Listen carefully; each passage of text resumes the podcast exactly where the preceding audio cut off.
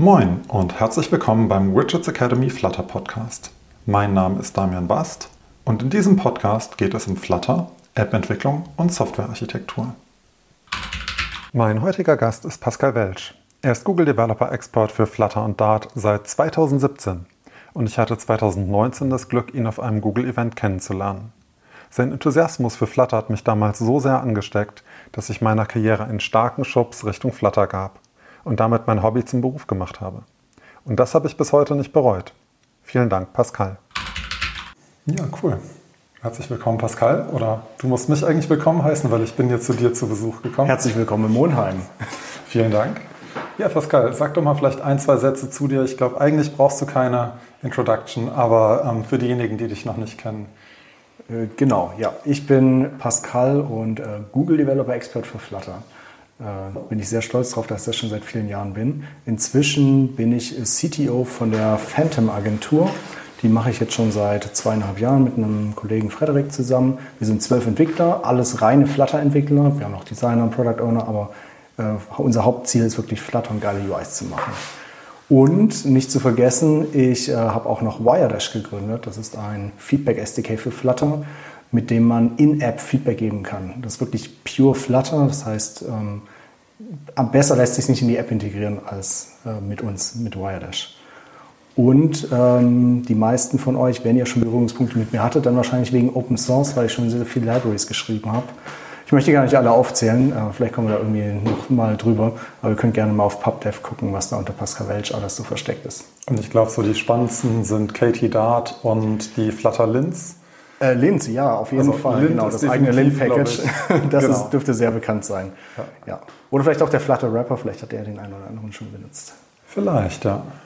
Aber ich glaube, Lint ist tatsächlich so eins der Packages, die ich in nahezu jedem neuen Projekt bei mir einsetze. Also das ist cool. Das ist die Frage, Lint oder Linz mit S am Schluss?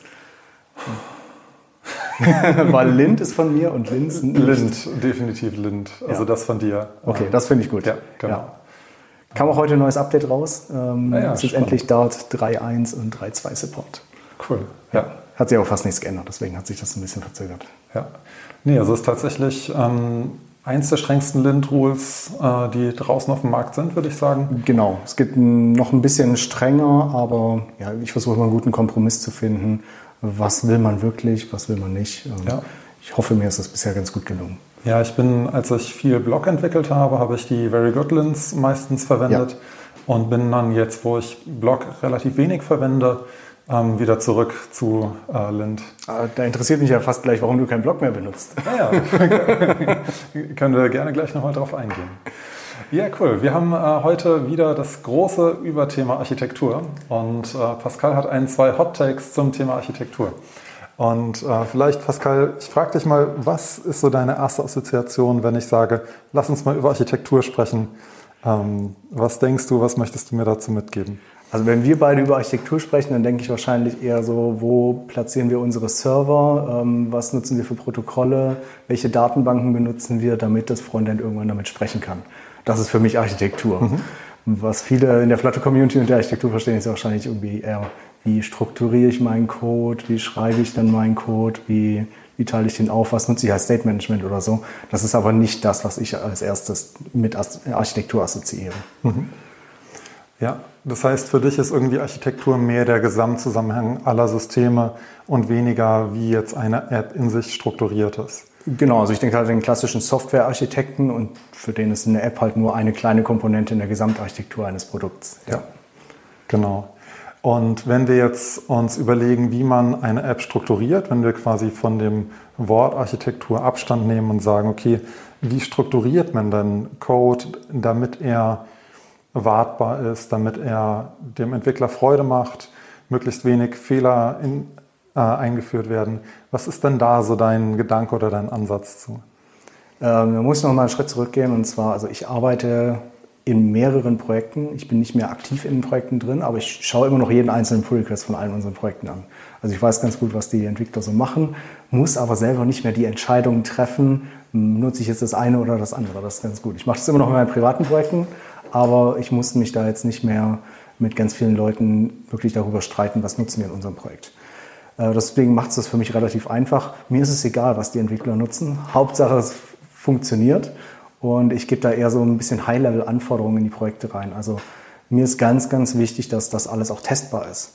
Und ich glaube, gute Architektur entsteht automatisch, wenn du testbaren Code schreibst. E-, egal wie der aussieht, solange es testbar ist und auch leicht testbar ist, kann man eigentlich davon ausgehen, dass eine gute Architektur da ist. Mhm. Was musst du wirklich in deiner App austauschen, um sie testbar zu machen? Vielleicht musst du gucken, dass keine HTTP-Requests geschehen. Vielleicht musst du irgendwie noch eine Datenbank lokal starten, anstatt irgendwie sonst irgendwas zu nutzen. Aber theoretisch läuft dann jede App auch in einem Testszenario einfach durch. Mhm. Mehr musst du da gar nicht austauschen. Das heißt, du musst nur wirklich die Edges bedenken, die Ports zur Außenwelt, vielleicht auch zu einer Kamera oder irgendwelchen äh, Protokollen auf dem System. Aber du musst nur diese paar wenigen Ports bedenken, wo du mit anderen Systemen interagierst und dann der Rest ist eigentlich komplett, sollte komplett testbar sein. Wenn das nicht ist, dann ist es eine schlechte Architektur. Mhm. Wenn der, der Rest komplett testbar ist, dann bin ich zufrieden damit. Und, dann kann und alles sein. würdest du testbar jetzt sagen auf dem globalen Scope? Weil ich würde dir voll zustimmen, dass wenn man einen testbaren Code hat, dass das zu einer guten Architektur zwangsweise führen muss eigentlich. Mhm. Ich glaube aber, dass es dafür quasi die einzelnen Komponenten testbar sein müssen, damit es quasi zu einer, also damit die Struktur der App entsteht. Wenn man quasi ja. nur außen die Kanten abschneidet, dann hat man vielleicht was Testbares, aber ich glaube nicht, dass das schon dazu führt, dass man dann ähm, eine gute Struktur innerhalb der App. Das kann tatsächlich sein. Also vielleicht möchtest du auch für einzelne Komponenten innerhalb deiner App einzelne Tests schreiben. Ich bevorzuge es aber, wenn die komplette App als ein Modul testbar ist versus nur einzelne Komponenten. Weil mhm. wenn ich nur die einzelnen Komponenten teste, dann, also ganz doofes Beispiel, du testest deine Page, die du gebaut hast. Dann mag die wunderbar funktionieren, aber die mag vielleicht komplett falsch verlinkt sein im Routing. Mhm. Das fällt dir in deinen Unit-Tests niemals auf, die du das für stimmt. deinen Blog oder sonst irgendwas geschrieben hast. Wenn du allerdings einen Test hast, der sich einfach wie ein User, wie ein End-User durch die App durchklickt, dann merkt man ganz schnell, oh, da war wohl ein Typo in der Route drin, ähm, die mhm. gibt es nicht, da gibt es einen Crash. Gleichzeitig brauchst du dann natürlich viel mehr Setup, um diesen Test laufen lassen zu können. Er dauert wahrscheinlich ein bisschen länger, deckt aber auch deutlich mehr ab. Mhm. Ja, das stimmt. Wobei tatsächlich allein dieses Setup dann ja schon wieder fehleranfällig sein kann, weil es so wirklich alles bedenken muss, was du haben könntest. Ja, ich würde auch immer behaupten, das ist ein bisschen incomplete, so ein Setup. Man mockt dann doch das mhm. ein oder andere Mal weg. Ähm, man geht nicht jedes Szenario durch, ähm, aber in meiner Erfahrung deckt das deutlich mehr ab. Mhm. Und vor allem diese Tests, die wirklich so eine komplette App durchklicken und testen, ähm, die sind auch einfacher zu schreiben. Also ja. du musst ganz, ganz selten irgendwas mocken, sondern du gehst halt einfach im User-Flow durch. Du sagst, ich klicke dieses List-Item, ich klicke diesen Button und dann soll auf dem Screen das und das stehen ich drücke diesen Refresh-Button und wenn das nicht geht, dann soll eine Snackbar auftauchen. Ja. Das ist viel einfacher, als irgendeine Exception zu catchen und zu gucken, dass das Richtige drin steht. Aber würdest du dann, wenn wir jetzt quasi, ähm, wir nehmen eine Datenbank oder so, ja. ähm, würdest du dann, du würdest die ja nicht mocken in dem Sinne? Weil es kommt drauf an, wie komplex so eine Datenbank ist. Mhm.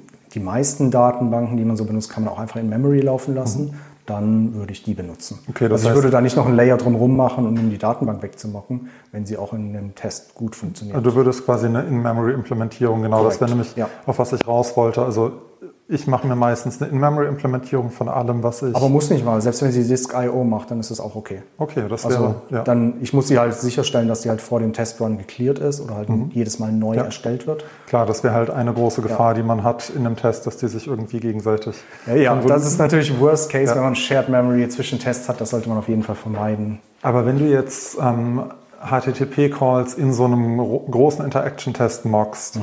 ähm, oder wäre dann ja ein Mock oder irgendwie mit einem Stub. Ja. Da musst du dann ja schon irgendwie diese Interactions definieren, was soll wann passieren. Ja, Keine genau. Ahnung, ich nehme einen Twitter äh, und möchte mhm. da quasi äh, einen äh, Da gibt es wahrscheinlich irgendeinen Timeline-Call, so. wo du dann halt die, mhm. die letzten 100 Tweets oder so bekommst. Genau, und wenn ich jetzt aber einen liken würde, dann will ich ja quasi auch Retour bekommen, dass der geliked wurde ja. und dass sich meine UI updatet.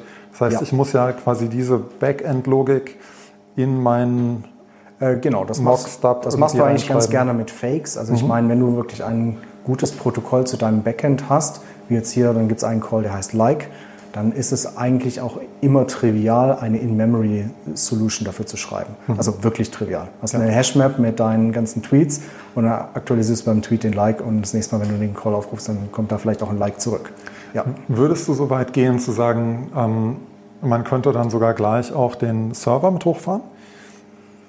Macht Sinn, dann das würde ich aber nur machen, wenn dieses Projekt, der Server auch wirklich Teil des Projekts ist und ich den auch wirklich maintaine. Mhm. Ich glaube nicht, dass es sinnvoll ist, wenn ein anderes Team den Server maintaint und die eventuell meine Tests kaputt machen, weil sie irgendein Update fahren oder so.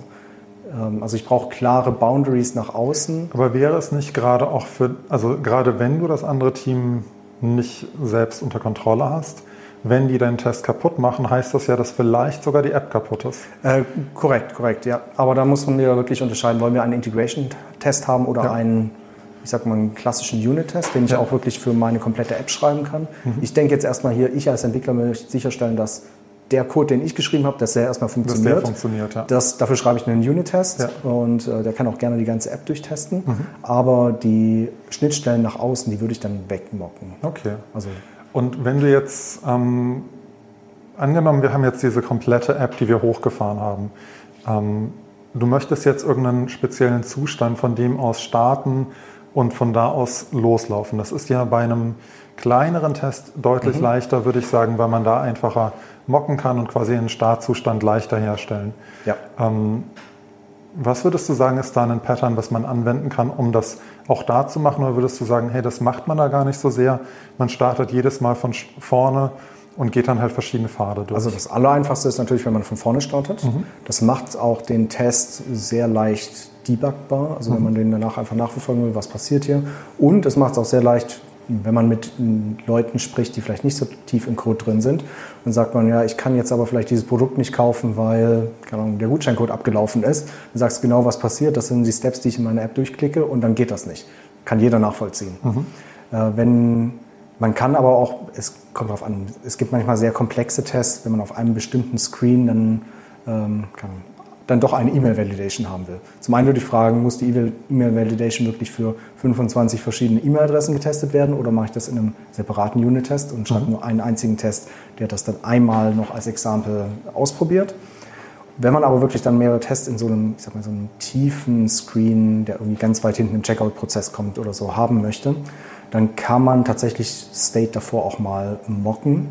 Ähm, in den Tests, die ich sonst irgendwie schreibe, da habe ich dann zu, zumindest Zugriff auf irgendwie alle Services, die in meiner App vorhanden sind. Das sind jetzt keine Singletons, aber Single Instances in meiner Application. Die mache ich mir irgendwie verfügbar und dann kann ich da auch schon mal Sachen reinschreiben. Mhm. Also irgendwie, ich bin jetzt so und so weit und dann äh, sind plötzlich schon mal 20 äh, Sachen in meinem Warenkorb und ich muss mir noch weiter. Und du bist schon eingeloggt und alles andere ist Das sowieso, genau. Also genau. ich, äh, ich mache immer schon mal eine Methode, dass ich das einmal starten kann, dass ich nicht eingeloggt bin. Der Default ist aber, dass ich schon mal eingeloggt mhm. bin. Deswegen, ich sage, also es kann manchmal ein bisschen incomplete sein, aber das ist meistens schon mal besser, als die Tests gar nicht zu schreiben. Ja. Okay, du sagst, incomplete gibt es irgendwie eine Coverage, wo du sagen würdest, Coverage hilft dir auch gar nicht. Genau, aber ja. was, was ist so dein Ansatz dann zu sagen? Gucke ich gar nicht nach, weiß, mhm. ich, weiß ich tatsächlich nicht. Müsste ich mal ausprobieren. Also ja. Ähm, oder kann mal jemand von den äh, Zuhörern ausprobieren. Äh, zum Beispiel im Wiredash SDK habe ich das komplett gemacht. Mhm. Da habe ich dann sogenannte Robot-Tests geschrieben, um mich wirklich durch die einzelnen Features durchzuklicken, wirklich jede User-Interaction Interaction zu testen. Äh, das hilft mir auch sehr. Also finde ich auch wirklich jedes Mal Bugs, wenn ich irgendwas refactor, dass ich Sachen vergessen habe. Und ich weiß nicht, was die Code-Coverage ist. Keine Ahnung, habe ich nicht nachgeguckt. Interessiert mich auch nicht. Ich muss für mich sicherstellen, dass ich jeden Case beachtet habe. Mhm. Also die Code Coverage hilft dir vielleicht, um zu sehen, wenn du irgendwie einen Branch vergessen hast. Ähm, bei irgendeinem If-Else. Äh, ja. Also wenn du einen Branch vergessen hast, dann ist es auf jeden Fall schlecht. Da hilft dir die Code Coverage. Aber nur weil ein Branch durchgelaufen ist, heißt das nicht, dass der Teil wirklich getestet ist. Nee, ich kann genau. auch einen Test schreiben ohne Assertion, dann ja. hilft mir der erstmal nicht genau. so viel. Ja. Und es kann ja auch gut sein, dass es irgendwie in einem einen Branch mehrere Edge Cases gibt genau. und äh, ist noch nicht mal klar, dass du einen davon abgefangen hast. Ja, wenn ich eine Regular Expression teste, dann laufe ich einmal rein, ist 100% gecovert. Ich habe ja. aber nicht alle Cases getestet. Ja, genau. Okay, das heißt, ähm, um nochmal einen Schritt zurück zu machen, für dich ist quasi wichtig, dass die Struktur als solches testbaren Code hervorbringt. Und du sagst aber, eigentlich reicht es schon, wenn man vorne und hinten abschneiden kann und zwischendrin den Kram einigermaßen ja. gut testen kann. Genau, würde ich 100% so unterschreiben. Äh, und dazwischen ist es mir auch wirklich egal, ob das ein Block ist, ein Riverpod ist, ein Provider ist, ein, äh, es kann ja. auch ein normales Set State sein, ja. ähm, ist dann irrelevant. Okay. Ähm, und, und wir, wir, haben auch alles. Also wir haben verschiedene Projekte. Einen nutzen wir ja. Riverpod, den anderen Provider, weil es halt schon super alt ist. Ja. Äh, wir haben auch welche, die größtenteils einfach mit State State funktionieren. Ja. je nachdem, was die Anforderungen sind, funktioniert das ja auch vollkommen. Also ähm, wenn jetzt aber quasi die Anforderung ist, äh, die App soll jetzt erstmal loslaufen, aber wahrscheinlich wird es in einem halben Jahr oder so eine Schwester-App geben, die Teile von diesen Features, die in der App drin sind, wiederverwenden soll. Ähm, mit der Maßgabe quasi loszulaufen, schon mhm. zu wissen, der Kunde wünscht sich das, dass irgendwie Teile der Funktionalität wiederverwendet werden. Würdest du das von Anfang an dann berücksichtigen und dann doch auf Ordnerstrukturebene sagen, hey, lasst uns das da schon mal trennen? Oder würdest du, wie würdest du an sowas rangehen? Also so Szenarien hatte ich tatsächlich schon mal. In den Szenarien habe ich tatsächlich gesagt, ähm, lass mal drüber nachdenken, wenn es wirklich soweit ist. Mhm. Kunden erzählen viel und dann passiert es nicht. Äh, es ist tatsächlich dann mal passiert, dass wir gesagt haben, wir wollen, wir haben diese App, die haben wir auch schon irgendwie zwei Jahre entwickelt. Wir wollen jetzt einen Teil davon irgendwie als Mobile-App machen. Also davor haben wir eine Web-App entwickelt in Flutter und jetzt wollen wir einen Teil davon als Mobile-App haben. So. Äh, wir haben größtenteils Copy-Paste gemacht. Also wir hatten zwar einzelne Module, Komponenten oder so, die wir irgendwie mitnehmen konnten, wie die ganze Authentication, ähm, wir hatten einen API-Client für die GraphQL API, den wir irgendwie geschrieben hatten und so. Das konnten wir alles mitnehmen und dann haben wir auch relativ schnell darauf iterieren können. Aber das eine war halt eine Web-App, das andere ist eine Mobile-App. Vom Design her konnte man, also da war nichts geteilt. Mhm. Dann haben wir auch gesagt, ähm, müssen wir jetzt entweder, entweder benutzen wir wirklich die Module aus dem anderen Projekt und binden die ein haben wir ein Jahr davor das gleiche schon mal gemacht, haben es dann irgendwann auch wieder, die Projekte sind einfach irgendwann zu weit auseinandergelaufen. Mhm. Hat keinen Sinn gemacht. Hier haben wir jetzt wirklich nur Copy-Paste gemacht und das hat ganz gut funktioniert. Also das heißt, du würdest sagen, häufig ist es gar nicht so wichtig, das am Anfang schon zu berücksichtigen, weil bis es soweit ist, weiß man ohnehin nicht, was in der Zwischenzeit Erstens weiß nicht, was passiert und zweitens ist es auch gar kein so großer Umbau, den du im mhm. Zweifel machen musst. Also ich glaube, jeder Change, egal in welche Richtung der geht, das brauche ich dir in zwei Tagen. Ja. So, warum müssen wir heute darüber uns Gedanken machen und da schon mal was vorweg planen? Das heißt, also quasi, ich glaube, äh, Uncle Bob sagte immer Last Responsible Moment äh, mit Implementierung oder Changes ja. oder was auch immer. Und dann ist das quasi genau der Weg, den du gehst, dass du sagst, wir entscheiden das dann, wenn die Entscheidung notwendig ist und greifen die Entscheidung nicht schon vorweg. Äh, würde ich sagen, also man kann es immer im Hinterkopf behalten und muss das zwischendurch auch nochmal berücksichtigen, aber man sollte nicht so viel darauf achten. Also im Zweifel macht man ein Refactoring und dann mhm. ähm, ja, ist das halt eben geändert. Ja. Aber dann zahlt das im Zweifel auch der neue Kunde von der neuen App und so und muss nicht der alte Kunde zahlen, weil ja. er hat kein Interesse daran. Ist ja auch ein spannender ähm, Ansatz zu sagen, klar, natürlich ist wahrscheinlich da eine neue Kostenstelle, die sich um das Neue kümmert und die Kosten dafür muss man nicht zwangsweise in der ersten Kostenstelle schon drin haben. Absolut. Also speziell, wenn so eine App neu startet, dann sollte man wirklich darauf gucken, schnell dem Kunden auch was zu liefern. Äh, dann sind die meistens erstmal glücklich mhm. und danach kommen dann die Folgebeauftragungen. Ja. Aber ja, erstmal ganz viel Architektur vorzubauen und dann nichts abzuliefern, das kommt meistens nicht so gut an. Und wenn jetzt äh, Tests geschrieben werden, ähm, werden Tests quasi ab Stunde Null geschrieben oder gibt es einen Zeitpunkt, ab dem du sagen würdest, man fängt an, vermehrt zu testen. Gerade jetzt so, du sagst, es sollen die wichtigen Sachen gecovert sein. Edge Cases weiß man ja manchmal am Anfang noch nicht. Also wann würdest du sagen, fängt man an, mehr und mehr Tests zu schreiben? Oder macht man das, versucht man das von also Ich würde es wahrscheinlich nicht in Woche 1 machen. Mhm. Ich glaube, die ersten, sag mal, zwei Sprints oder so soll einfach mal losgehackt werden, äh, schön auf den Master drauf pushen und erstmal loslegen. Und dann kann man erstmal anfangen, wenn man dann auch erstmal weiß, was man bauen muss, häufig läuft dann parallel erst noch mal das Design, macht noch mal die ersten Konzepte oder so. Man mhm. weiß noch gar nicht, worum es geht, baut vielleicht mal das erste Feature.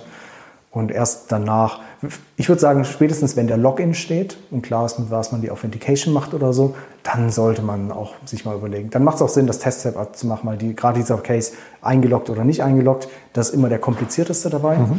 Und dann kann man sich drum kümmern. Okay.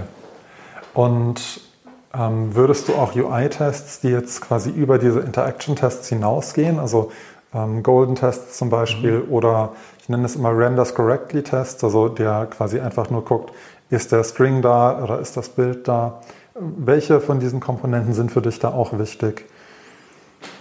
Am wichtigsten ist für mich erstmal tatsächlich, dass die ganzen Use Cases, wie der User durch die App durchklickt, dass das abgedeckt ist. Ähm, ich liebe Golden Tests. Die sind wirklich richtig cool. Ich glaube, wir sind aber noch nicht in dem Status, dass man die wirklich produktiv einsetzen kann. Hat zwei Gründe. Zum einen rendern die Sachen unterschiedlich auf macOS, Windows, Linux und so weiter. Also gibt es immer mhm. irgendwelche Subpixel-Unterschiede. Da kann man auch nichts machen, das ist halt einfach so. Habe ich letztens mit Android-Kollegen gesprochen, die haben das gleiche Problem. Also das ist kein Flutter-Problem. Das heißt, die einzige Lösung, das zu machen, ist tatsächlich, das dann irgendwie auf der CI laufen zu lassen, und zwar nur auf der CI. Äh, es bringt ja nichts, die lokal laufen zu lassen, da kannst du nichts vergleichen. Okay, das ist schon mal ein großes Problem, ähm, aber kann man lösen. Habe ich tatsächlich für ein Projekt auch schon gemacht. Und das war richtig cool. Das war zu der Zeit, als Material 1 deprecated wurde und die, mhm. wir ein Zwangsupgrade auf Material 2 bekommen haben. Ja.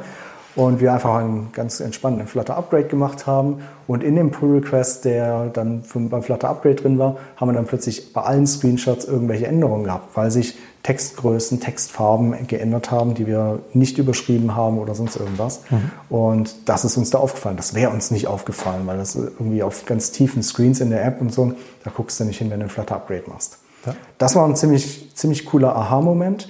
Ähm, das würde ich auch ungern missen heute, aber die Downside von dem ganzen Ding, das Projekt, äh, also wir haben Screenshot-Testing dann für wirklich jeden Screen gemacht.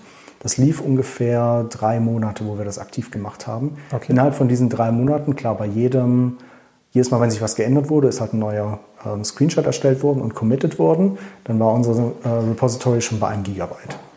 So, das ist jetzt nicht so cool. Also es hat auch die CI plötzlich schon langsamer gemacht. Du hast dann halt plötzlich Checkout-Zeiten von 20 Sekunden gehabt. Äh, ist nicht so geil und das skaliert halt einfach gar nicht. Ich hoffe tatsächlich, dass es da bald irgendwie einen Service gibt, wo man die Bilder einfach ablegen kann. Mhm. Äh, gibt es bestimmt irgendwie Lösungen. Ich war auch schon in Kontakt mit einem Entwickler, der sowas schon mal gebaut hat. Ja. Aber ohne so einen Service würde ich es gerade noch nicht machen. Deswegen aktuell praktizieren wir Golden Tests auch gar nicht. Außer vielleicht tatsächlich bei Komponenten, die keinen Text drin haben und kein Shadow drin haben, weil dann kannst du sie ja. auch lokal ausführen.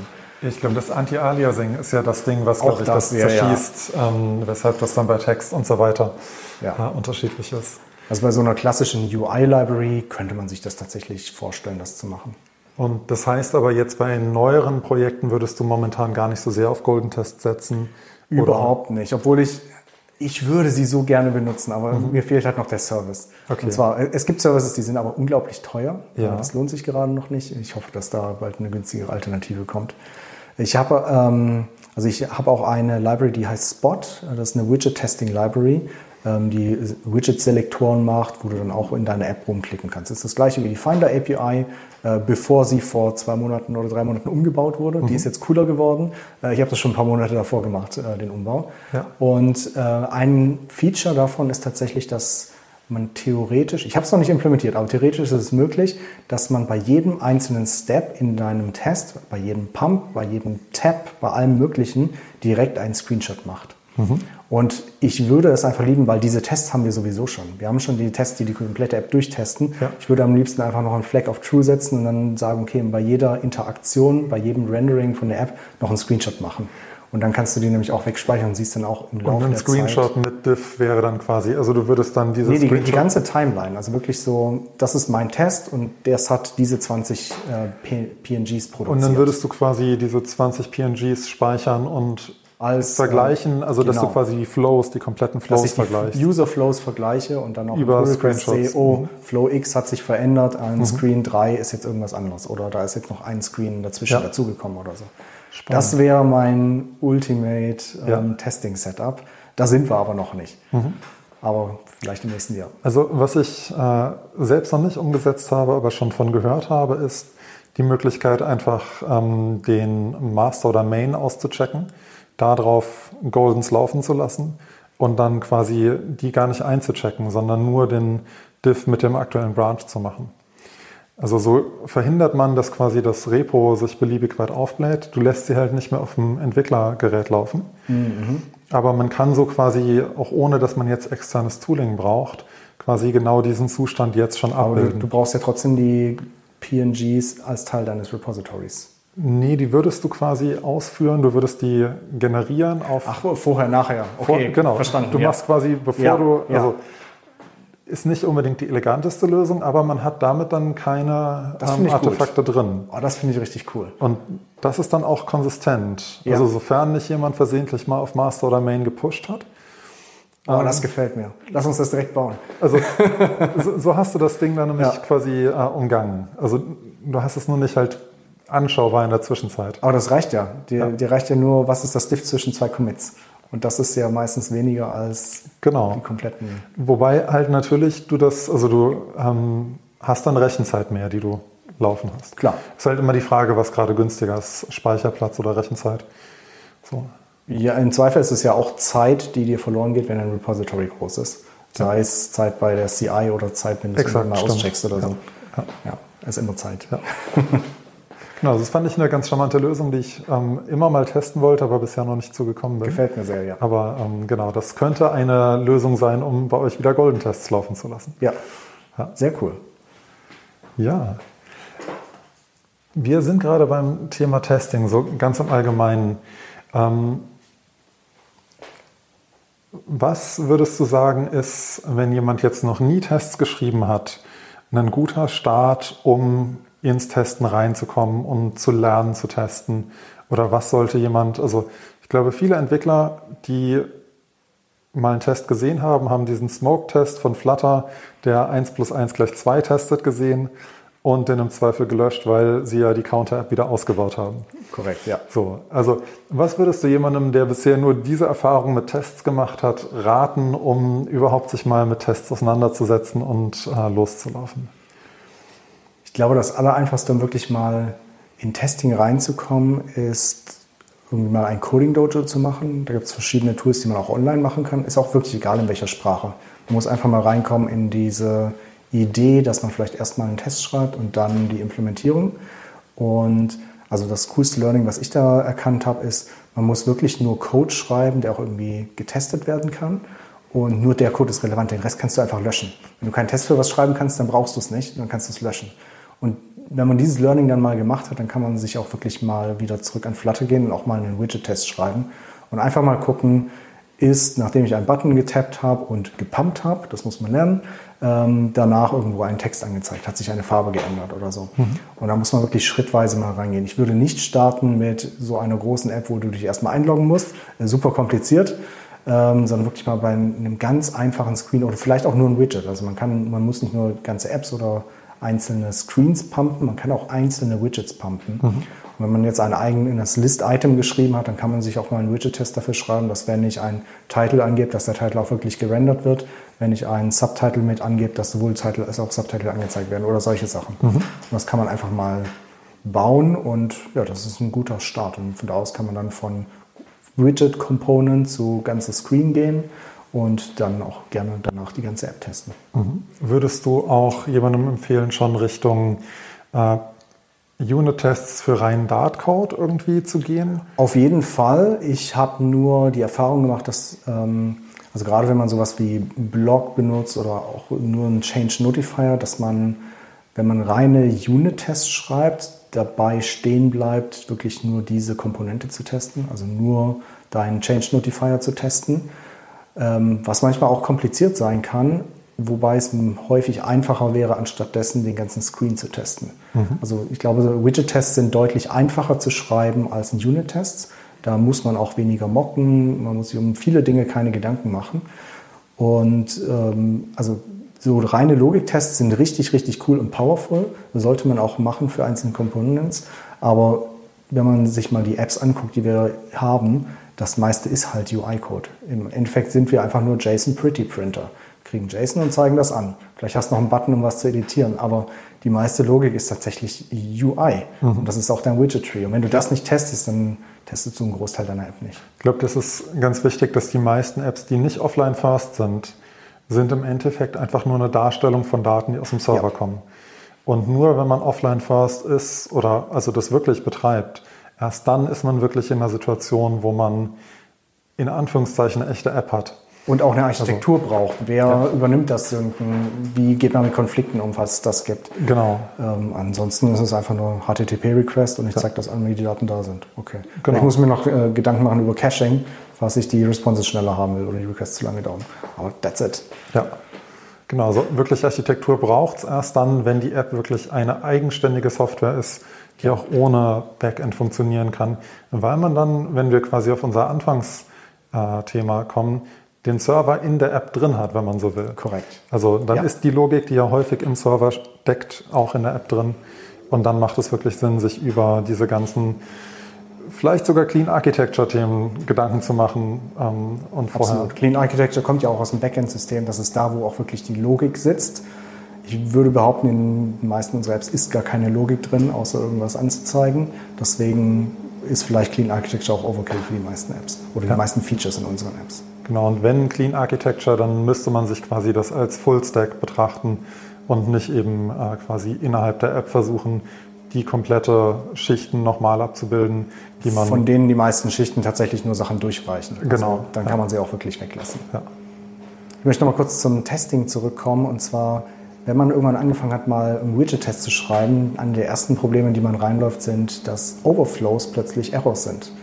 Und wenn man Widget-Tests für seine komplette App geschrieben hat, wie wir das praktizieren, dann hat man auch keine Overflows mehr. Weil man zum einen die Tests auch auf kleineren Devices machen kann, aber sich zum einen wirklich um die ganzen Overflows auch kümmern muss.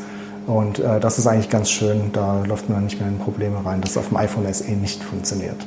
Wenn ihr Tests für die gesamte App schreibt, normalerweise ist ja das Seitenverhältnis von einem Widget-Test irgendwie äh, quer und ja. eigentlich eher ein Desktop-Format 16 zu 9 oder so. Ja. Ähm, wie handhabt ihr das? Wie macht ihr das? Wie räumt ihr das auf? Äh, das wird tatsächlich äh, von uns geändert. Also wir sagen explizit, wir wollen das auf einem iPhone SE oder sonst irgendwas laufen lassen oder auch mal auf dem iPad Pro Landscape. Mhm. Also wir geben das explizit für jeden Test an. Wir haben auch einige Tests und das geht sonst auch nicht. Wir haben einige Tests, wo wir wirklich die Rotation ändern. Also gerade wenn man so einen äh, Master Detail Flow hat, dann möchte man, wenn man die, das Device rotiert, auch weiterhin auf seiner E-Mail bleiben oder so. Und äh, dafür kann man auch super einfach einen Test schreiben. Mhm. Und der schlägt häufig fehl. Also das ja. passiert leider viel zu häufig. Ja. Aber dadurch, dass das Testing dann so einfach ist mit unserem Setup, äh, lässt sich auch dafür ganz schnell einen Test schreiben, dann geht das nie wieder kaputt. Mhm. Und das sind auch so Szenarien, die testet auch kein QA. Also ja, das ja, passiert einfach nicht. Es ist ja auch viel zeitaufwendig. Also Total. jedes Mal quasi dann das äh, Device zu rotieren auf jedem Screen, auf dem das ginge. Ja. Ähm, ja. Aber es ist super nervig für den User und für, auch für den Kunden, wenn ja. er dreimal irgendwie ein Ticket machen muss, ja, die Rotation ist wieder kaputt. Ähm, testet ihr dann damit auch schon so Accessibility-Themen? Also wenn jetzt, also der Screen-Scale-Faktor ist ja, ich glaube, beim Großteil der Nutzer nicht mhm. Standard. Also die meisten Nutzer verändern irgendwas von der Schriftdarstellung in ihrem Handy. Sei es größer, sei es kleiner, genau. aber die wenigsten. Ja, 50 Prozent machen es größer, 50 Prozent kleiner. Ich mache es kleiner. Genau ja. so. Ähm, machen wir selten. Ich glaube, in einem Projekt haben wir es tatsächlich gemacht. Da haben wir mal irgendwie Schriftgrößenfaktor 2 getestet oder so. Ähm, in den anderen Projekten ist noch nicht aufgetreten tatsächlich, also haben wir noch nicht als mhm. User-Feedback bekommen. Das liegt aber auch daran, dass ich da auch ein bisschen drauf gucke. Also wir haben für einen Großteil unserer Projekten ähm, nutzen wir eine Widget-Library, die wir selber geschrieben haben. Also wir nutzen nicht Material, sondern wir nutzen eine eigene Library, die unsere Designer designt haben, die wir implementiert haben. Und eines der Themen da drin war auch immer, wenn wir irgendwelche List-Tiles haben, dann sind die im Design 120 Pixel hoch. Das heißt aber nicht, dass wir als Entwickler da fix 120 Pixel hinschreiben sollten, sondern wir müssen halt gucken, dass es in mit normaler Schriftgröße 120 Pixel hoch ist. Dafür kann man auch wunderbar einen Test schreiben. Mhm. Das heißt aber auch, dass wenn die Schriftgröße größer ist, dass die Zelle mitwachsen muss. Ja. ja. Und da wir auf solche Sachen schon geachtet haben, ist das jetzt noch nicht aufgefallen. Wir haben jetzt okay. noch keinen Test geschrieben. Aber das ist in der Vergangenheit definitiv aufgetreten. Aber das heißt, dadurch, dass ihr eure Komponentenbibliothek selbst geschrieben habt, konntet ihr ja an einer Stelle das Problem für die meisten Apps, Korrekt. die ihr damit umsetzt, ja. lösen.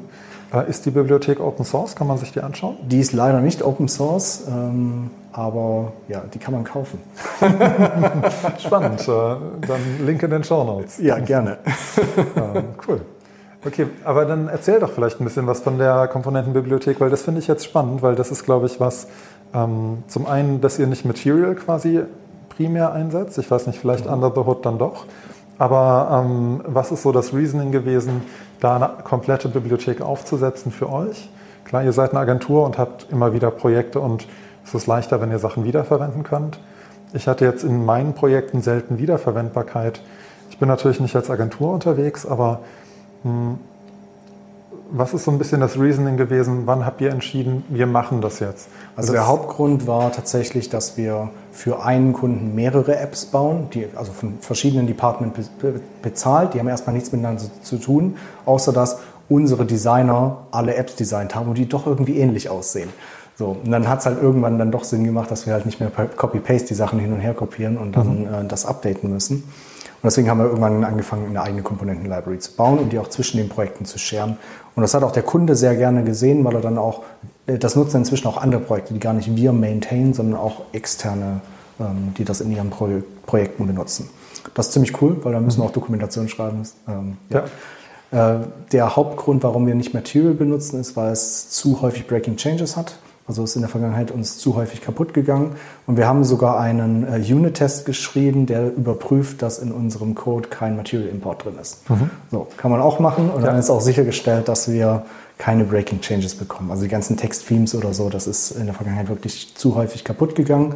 Und ich bin auch wirklich ein bisschen sauer, dass Material Teil vom Flutter SDK ist und nicht einfach ein Package of Pub, wo ich selber entscheiden kann, ob ich das Major Version jetzt nehmen will oder nicht. Oder auch also persönlich mag ich Material 1 sehr gerne. Ja. Material 2 gefällt mir nicht mehr so gut, Material 3 mag ich gar nicht. So, rein visuell. Also gar nicht von der API, sondern rein visuell. Ich würde es präferieren, wenn ich immer noch in vielleicht einem privaten Projekt Material 1 benutzen kann. Das wäre richtig geil. Geht ja. leider nicht. Und was für Komponenten habt ihr dann in diesem System drin? Mirrored das so ein bisschen die API von Material oder? Wirklich alle Komponenten, die du dir vorstellen kannst. Also mhm. von der Checkbox irgendwelche Buttons, äh, Dropdown-Boxen, Dialoge. Das die, also quasi das, das, was man in Material zur Verfügung hat. Effektiv hätte. alles, was du in Material findest, ähm, ist dann auch bei uns drin. Mhm. Wir haben auch ein eigenes Theme. Also wir nutzen überhaupt nicht das Material-Theme, sondern das ist alles von uns selber. Wir haben ähm, eigene Colors, die halt für unseren Kunden relevant sind. Äh, mit 20 verschiedenen Grautönen, Abstufungen, mhm. aber äh, die dann halt zumindest bei uns in dem Designsystem auch vorkommen. Das heißt, in Figma werden dann auch die gleichen Namen verwendet, wie wir sie drin haben. Und das macht es relativ einfach, dann bei uns neue Screens zu bauen. Verwendet ihr dann trotzdem die Material App als Root oder? Ich glaube schon, wir müssten es aber nicht. Ich dachte gerade so an Sachen wie Dark Theme, Light Theme, die ja. Das kann man theoretisch, glaube ich, mit der Widgets App auch machen. Ähm, Klar, also ich meine, am Ende ist es ja nur ein Rapper, der einen genau. Haufen Sachen zusammenschmeißt. Ich glaube, wir nutzen die Material-App, aber man könnte das bestimmt ändern. Mhm. Aber ja, ja. Ist, ist, auch egal. Ja, auf ja. jeden Fall. Die Tests laufen auch so. Und das Theme würde oder sieht dann wahrscheinlich ähnlich aus wie das Material-Theme? Oder ja, genau. Das ist ähnlich aufgebaut, mhm. also von der Struktur. Äh, ich finde das ein bisschen doof wegen diesen ganzen Copy-With-Methoden, die man halt leider, wenn man selber ein Theme hat, selber implementieren muss. Äh, das ist nicht ganz so einfach. Äh, es gibt aber, glaube ich, gerade noch keine bessere Lösung, wie man das machen kann. Ich habe ganz lange mal überlegt, ob man irgendwie mal so ein CSS-like Styling oder so reinmachen kann, dass ich halt an meine Komponenten ein, eine Class hänge oder so und das dann von außen irgendwie stylen kann. Aber ja, sind wir noch nicht dazu gekommen. Mhm. Und das ja. muss einfach funktionieren, also haben wir den traditionellen Weg ja. genommen, so wie es Flutter auch macht, machen wir es auch. Zumindest das Onboarding ist dann sehr einfach für neue Developer. Ja. Wenn du Copy With äh, sagst, das wäre jetzt mal so die Frage Richtung Code Generation. Wie stehst du zu Code Generation? Nutzt ihr das oder ist das was? Wir nutzen was in, glaube ich, allen Projekten Code Generation bis auf ähm, Sachen, die wirklich nur einmal ausgeführt werden müssen. Also wir, wenn du jetzt ein Launcher-Icon generieren möchtest für mhm. verschiedene mhm. Plattformen oder so, würde ich die Dependency kurz reinmachen, generieren und dann direkt wieder rausschmeißen. Das muss nicht langfristig in meiner PubSpec drin sein. Ähm, ansonsten nutzen wir sehr viel Freest, mhm. ähm, aber auch weil es das Beste ist. Die anderen, sonst für Assets nutzen wir noch Assets Gen oder, oder Flutter Gen heißt es, glaube ich, nur. Mhm. Äh, das funktioniert wunderbar. Ansonsten sind wir sehr zurückhaltend, wenn es irgendwie neue Code Generation Sachen gibt. Also du kannst ja auch irgendwie Dependency Injection generieren. Ja. An der Stelle sagen wir aber, nee, ähm, das kann man sich auch selber schreiben. So kompliziert ist das auch gar nicht. Mhm. Ähm, habt ihr irgendwelche eigenen Tools geschrieben, die in die Richtung gehen? Also du hast ja ein eigenes Dev-Tooling geschrieben, aber habt ihr auch Code Generation Toolings oder ist das Für unsere Kundenprojekte in dem Sinne jetzt nicht. Wir haben Code Generation geschrieben für Sidekick. Das mhm. ist unser CLI Code Generator. Also jede unserer App hat eine Companion CLI, mit der wir zum einen Dependencies laden können, zum anderen irgendwie dann auch unsere App ausführen können, wo automatische Environment-Variablen gesetzt werden oder sowas, ähm, wo wir das ganze Tooling machen. Also diese CLI, die dann haben wir sehr, sehr viele Custom-Jobs. Ich glaube, wenn ich das jetzt öffnen würde, dann wären da irgendwie 20, 30 Commands, die wir wirklich mhm. selber geschrieben haben, teilweise auch zwischen Projekten teilen. Äh, von Deployment über Static Analysis und so. Das sind alles Dart-Commands, die wir sowohl lokal ausführen können als auch auf der FCCI. Und da wir dieses Sidekick-Tool selber geschrieben haben, ähm, haben wir auch Code Generation geschrieben, weil du generierst erstmal diesen kompletten äh, Sidekick ähm, CLI Generator oder der generiert das dir Plus zusätzlich, es gibt Plugins, die mhm. sind auch auto-generated, wo du dann erst anfängst, die zu machen. Also wir haben okay. Erfahrung mit Code Generation, aber jetzt nicht im Kundenprojekt, sondern nur beim externen Tool. Okay, ja. Aber Sidekick ist quasi ein intelligentes Makefile, wenn ich das. So kann man das also, sagen, ja. Aber ja. im Sinne von, dass du auch wirklich selber alles schreiben musst. Also wir haben jetzt keine vorgefertigten Commands, die dir irgendwas machen, sondern am Schluss schreibst du auch nur Bash-Skripte in mhm. Dart. Okay, das heißt, selbst jetzt, keine Ahnung, dein Flutter-Run-Befehl, der den richtigen Flavor auswählt und die richtige Main dazu, auch den würdest du quasi wie in einen Make-File reinschreiben. Nur halt genau, genauso wie diesen ultralangen Build-Runner-Command ja. mit Dash, Dash, Delete, irgendwas. Ja. Äh, kann ich nicht auswendig. Ja. Ähm, wir haben aber in jedem Projekt einen Command, der das automatisch macht der zusätzlich auch noch hingeht und dann vielleicht die generierten Files auch nochmal formatiert, mhm. weil das ist auch nicht standardmäßig mit drin. Oder ja. wir hatten zum Beispiel mal äh, beim Open API Generator, das ist schon eine Weile her, damals als auf Dart 2 umgestellt wurde, der konnte Dart 2 noch nicht so richtig. Dann hat er uns Code generiert, der einfach nicht compiled hat. Und mhm. hat wir zumindest da einfach schnell einen Step hinzufügen können, dass er uns noch ein paar Klammern hinzufügt, dass es halt valider Dart-Code ist. Ja. Oder dass wir einen bestimmten Methoden, da hat er halt einfach Dynamic ausgespuckt als Return Type, da konnten wir explizit irgendwie dann nochmal was replacen. Also es ist ganz gut, wenn man, wenn man dieses Tooling hat und dann auch noch zusätzlich nochmal ein bisschen was davor und danach mhm. ausführen kann und das auch bei allen Entwicklern passiert. Ja. Also nicht nur ich das irgendwie in meinem Terminal mache und weiß, ah, ich muss nur die drei Commands ausführen, sondern dass das direkt Knowledge ist, was im ganzen Projekt vorhanden ja. ist. Ja, finde ich ziemlich cool. Also ich nutze fast immer Makefiles. Mhm. Auch eins, was ich quasi in jedes neue Setup mit rein kopiere. Ähm, und wenn es irgendwie Package-based Monorepo ist, dann Melos, weil das quasi das Makefile auch ersetzen kann. Ja. Sidekick wird jetzt mal äh, für mich ein Testlauf sein für das nächste Projekt. Sehr gut. Also ist wirklich genau das gleiche wie Melos, ähm, nur anders. Ja. ja. Spannend. Ähm, wenn du sagst, es ist genau das gleiche wie Melos, habt ihr euch Melos angeschaut und euch bewusst dagegen entschieden oder gab es ein anderes anderen Grund, dass ihr Sidekick entwickelt habt? Ich glaube, wir haben mit Sidekick gestartet, bevor es Melos gab. Mhm. Ähm, ein weiterer Grund ist, dass ähm, wir zum Beispiel auch, also wir pinnen natürlich auch immer unsere Flutter-Version, das ist automatisch in Sidekick mit drin. Ich glaube, das ist in Melos nicht so, da nimmt trotzdem das vom System. Mhm. Ähm, und das war einer der Hauptgründe, warum wir das überhaupt gestartet haben, weil dann in Projekten einfach die Flutter-Version gepinnt ist. Wie, wie pinnt ihr? Also ne, nehmt ihr Flutter, also FVM oder wie pinnt ihr ähm, Es gibt verschiedene Plugins dafür. Mhm. Wir nutzen jetzt zum Beispiel das äh, Flutter Wrapper Plugin. Das ist einfach nur ein Shell-Skript, was uns das macht. Okay. Ich wollte jetzt halt, also ich persönlich nutze privat jetzt noch äh, Puro. Mhm. Das ist ja eine neue latest uh, Shit. Ähm, ist viel, viel besser als FWM, kann ist ich nur wärmsten, wärmstens empfehlen. Ja. Und da wollte ich jetzt auch bald mal noch ein Plugin dafür schreiben, dass ich das auch benutze. Das Coole am Puro ist, dass der tatsächlich nur eine Kopie von dem ganzen Git-Repo bei dir hat und dann aber sehr clever das in mehrere lokale Files macht, also in lokale Ordner macht, die verschiedenen Versionen, ohne wirklich die Size zu erhöhen, weil er sich das einfach mhm. alles aus dem Git rauszieht. Okay, das also ist sehr spannend. kompliziert an der Hood ist auch irgendwie ein relativ neues Git-Feature, was da benutzt ja. wird. Und das ist wirklich richtig cool. Und dann zusätzlich ist noch Caching drin für die ganzen Files, die Dart sonst noch runterlädt. Mhm. Das heißt, ich kann zwischen den ganzen Flutter-Versionen hin und her wechseln. Aber das heißt, du kannst quasi von einem Git-Repo verschiedene Versionen in verschiedenen Ordnern liegen haben. Ja. Das ist neu, oder? Das ist ein relativ neues Krass. Feature, genau. Weil das habe ich so oft schon gebraucht. Ja.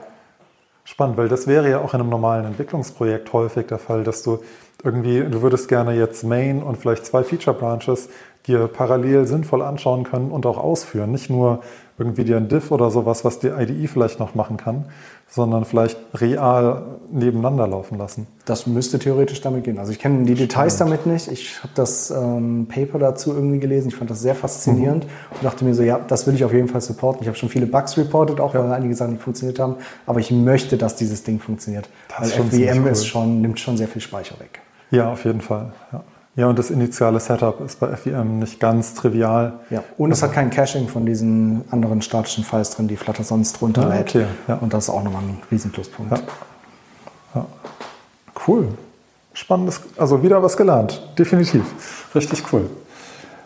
Ähm, wenn wir gerade Flavor als Thema hatten, ne? also so, oder ich bin jetzt davon ausgegangen, dass man quasi mit Sidekick auch quasi seinen Flavor schon angibt, wenn man irgendwie was ausführen will. Ja, korrekt. Ähm, wenn das dann in der Pipeline läuft, das ist ja, wir haben irgendwie schon Dart in der Umgebung installiert, weil wir Flutter brauchen, um überhaupt Flutter-Apps ah, bauen tatsächlich zu können. gar nicht. Nee? Nein. Ähm, also mit Sidekick hast du erstmal keinen Dart installiert. Das ist ein weiterer Vorteil. Also es läuft auf jeder Maschine. Du kannst einfach Sidekick ausführen, das ist nur ein Bash-Script. Okay. Das lädt sich erstmal automatisch das Start SDK runter, mhm. um sich selber überhaupt compilen zu können. Okay. Dann kannst du damit ähm, die CLI ausführen und sie lädt dann eventuell noch Flutter runter, falls du einen Command brauchst, der Flutter benötigt, wie zum Beispiel der Flutter Run Command.